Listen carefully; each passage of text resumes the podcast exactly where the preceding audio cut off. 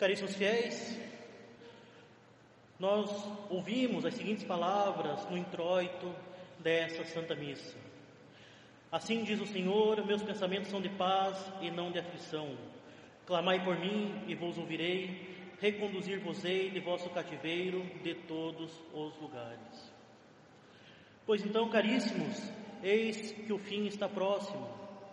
Tenhamos confiança no Senhor, pois seus pensamentos são de paz e não de aflição, e Ele vai nos reconduzir de nosso cativeiro à pátria, à pátria celeste. Então, o fim está próximo, mas não se preocupem, pois não anuncio o fim do mundo para essa semana ou para outra, já que ninguém sabe quando isso ocorrerá.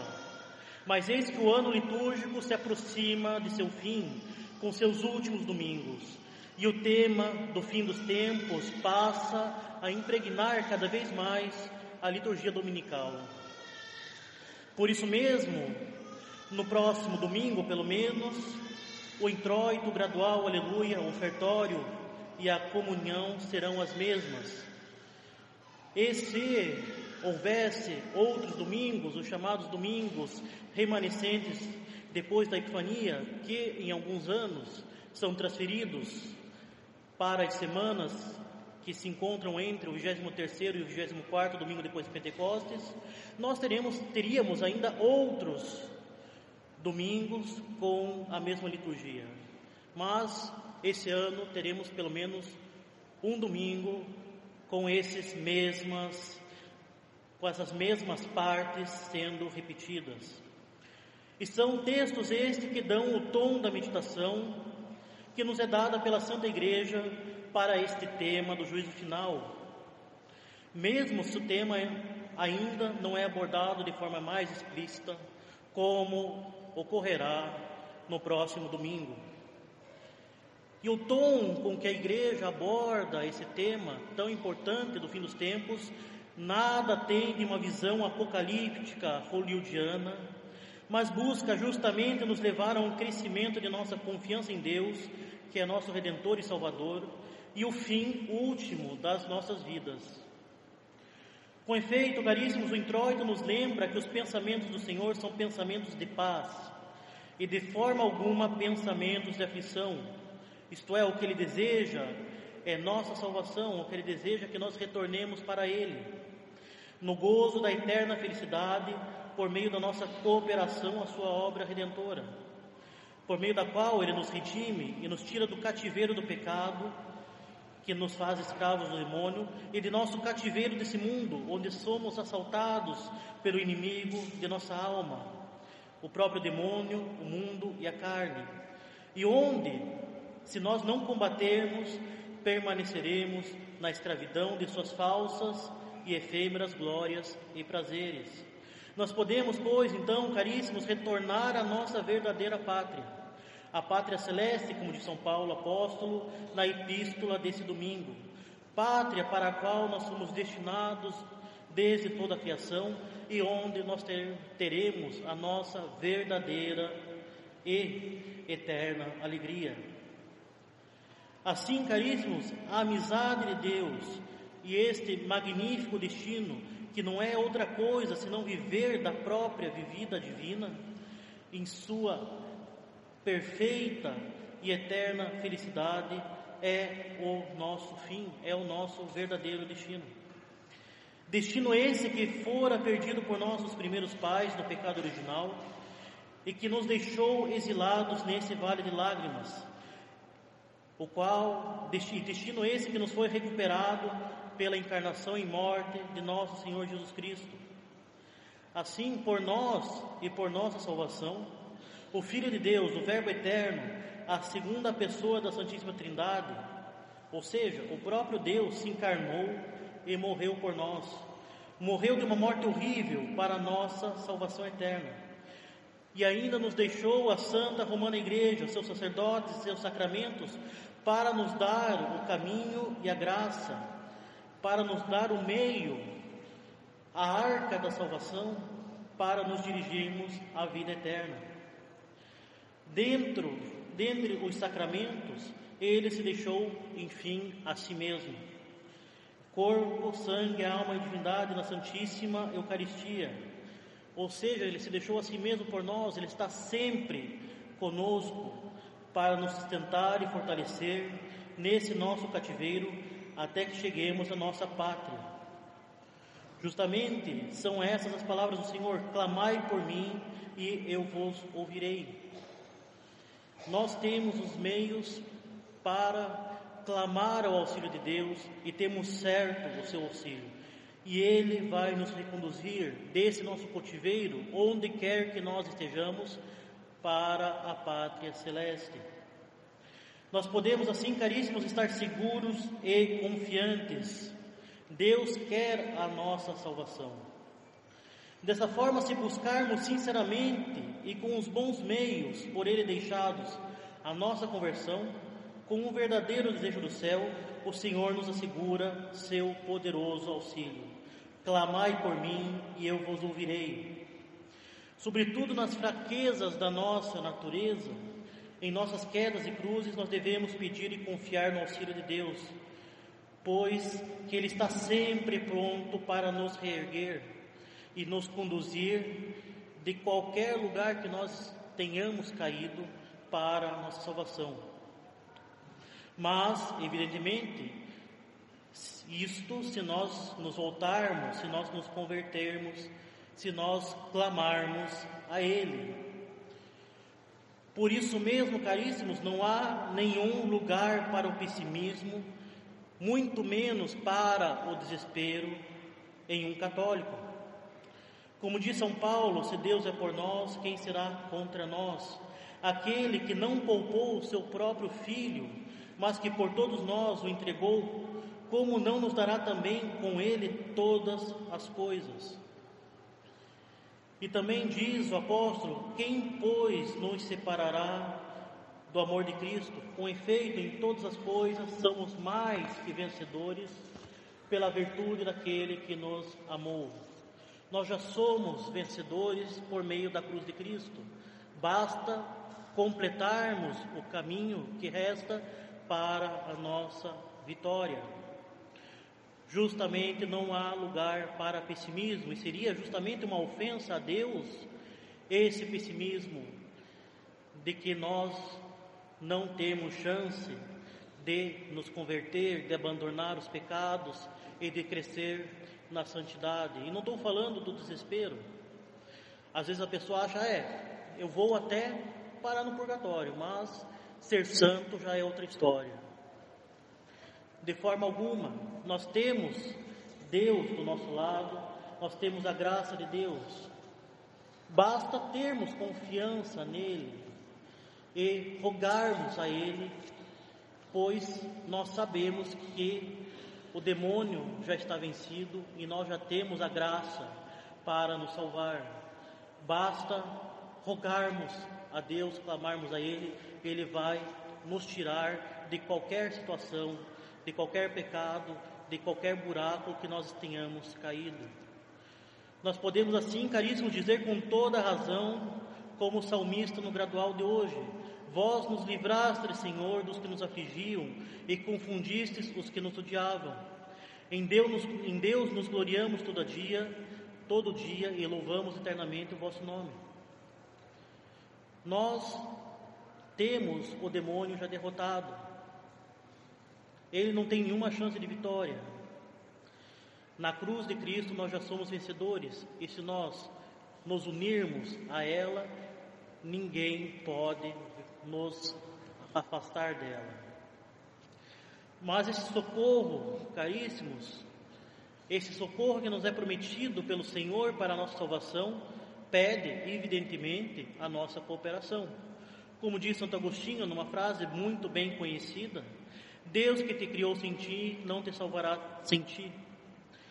Não que Ele necessite de nós para operar a nossa salvação, mas porque Ele nos criou livres para que nós o amássemos livremente e para que nos dirijamos livremente para o nosso fim, que nada mais é que viver eternamente da vida divina. Assim, nós devemos fazer a nossa parte na obra da salvação, indo ao encontro de Deus que nos busca e vem a nós. Donde de São Paulo, numa outra citação muito conhecida, completo em minha carne aquilo que faltou à paixão de Cristo. Isto é, nós participamos da obra da nossa salvação por meio da nossa união à cruz de Cristo, por meio da nossa união aos sofrimentos que ele sofreu ao carregar a cruz por amor de nós. E é bem isso, caríssimos, que é colocado em evidência no Evangelho de hoje.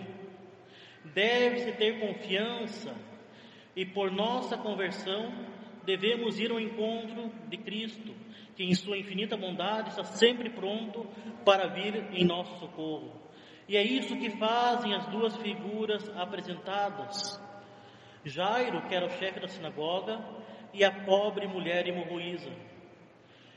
Mas ambos foram ao encontro de Cristo, no entanto, com disposições bem diferentes.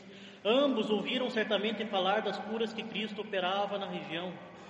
Pouco tempo antes, inclusive, ele havia curado o servidor de um centurião, que em um grande ato de fé em Cristo, que estava disposto a ir à sua casa, disse: Senhor, não sou digno de que entreis sobre meu teto, mas dizei somente uma palavra e meu servidor será curado. Ao que replicou nosso Senhor: Em verdade eu vos digo, em Israel em ninguém encontrei uma tão grande fé. E de fato, o israelita chefe na sinagoga local, mesmo se ele recorre a Cristo, ele não demonstra a mesma fé do centurião pagão.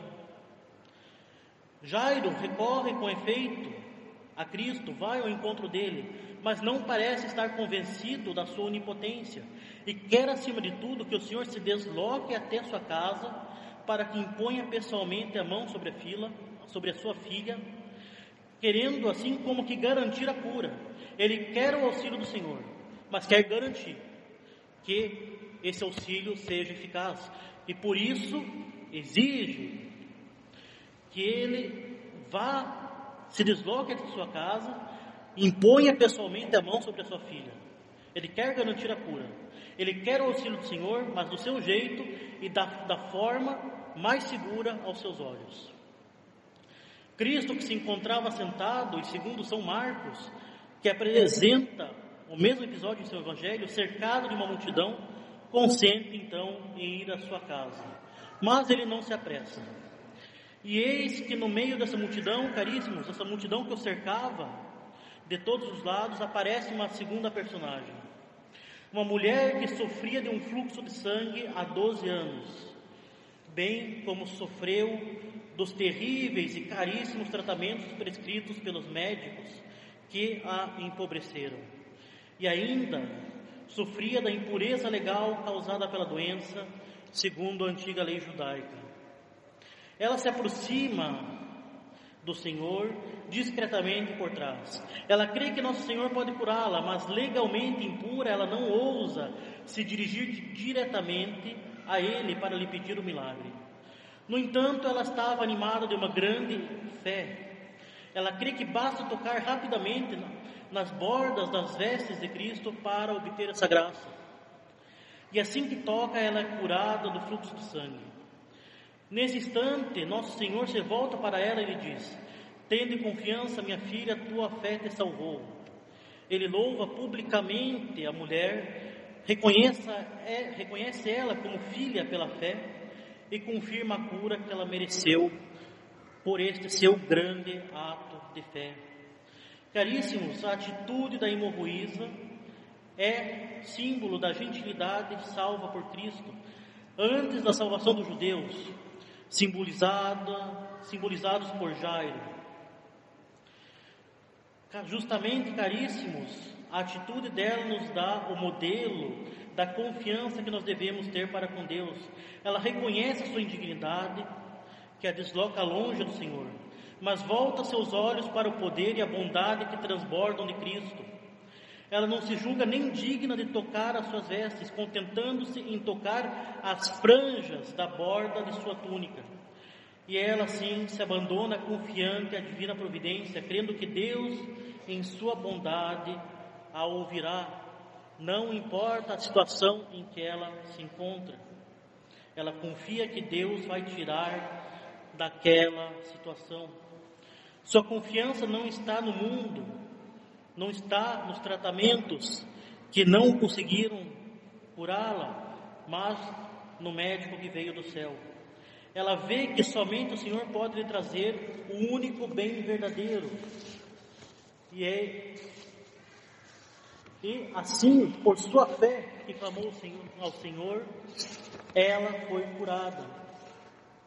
Justamente as palavras do introito: clamai a mim e eu vos ouvirei. Assim também nós, caríssimos, se nós reconhecermos nossa impotência para adquirir o nosso verdadeiro bem, que é a salvação, e se nós colocarmos nossa confiança em Deus e não no mundo ou em nós mesmos, Deus vem a nós e temos assim nossa vitória assegurada, pois que Cristo já é vencedor do pecado por sua morte e por sua ressurreição.